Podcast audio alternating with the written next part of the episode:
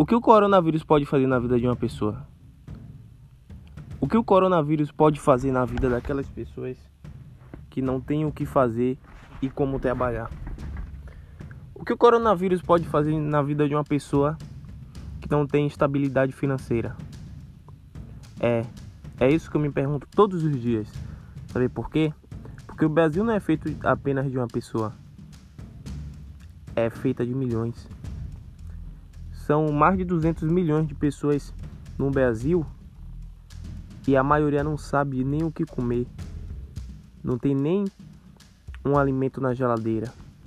Isso eu me pergunto não só porque eu sou ser humano, mas porque também eu tenho fome.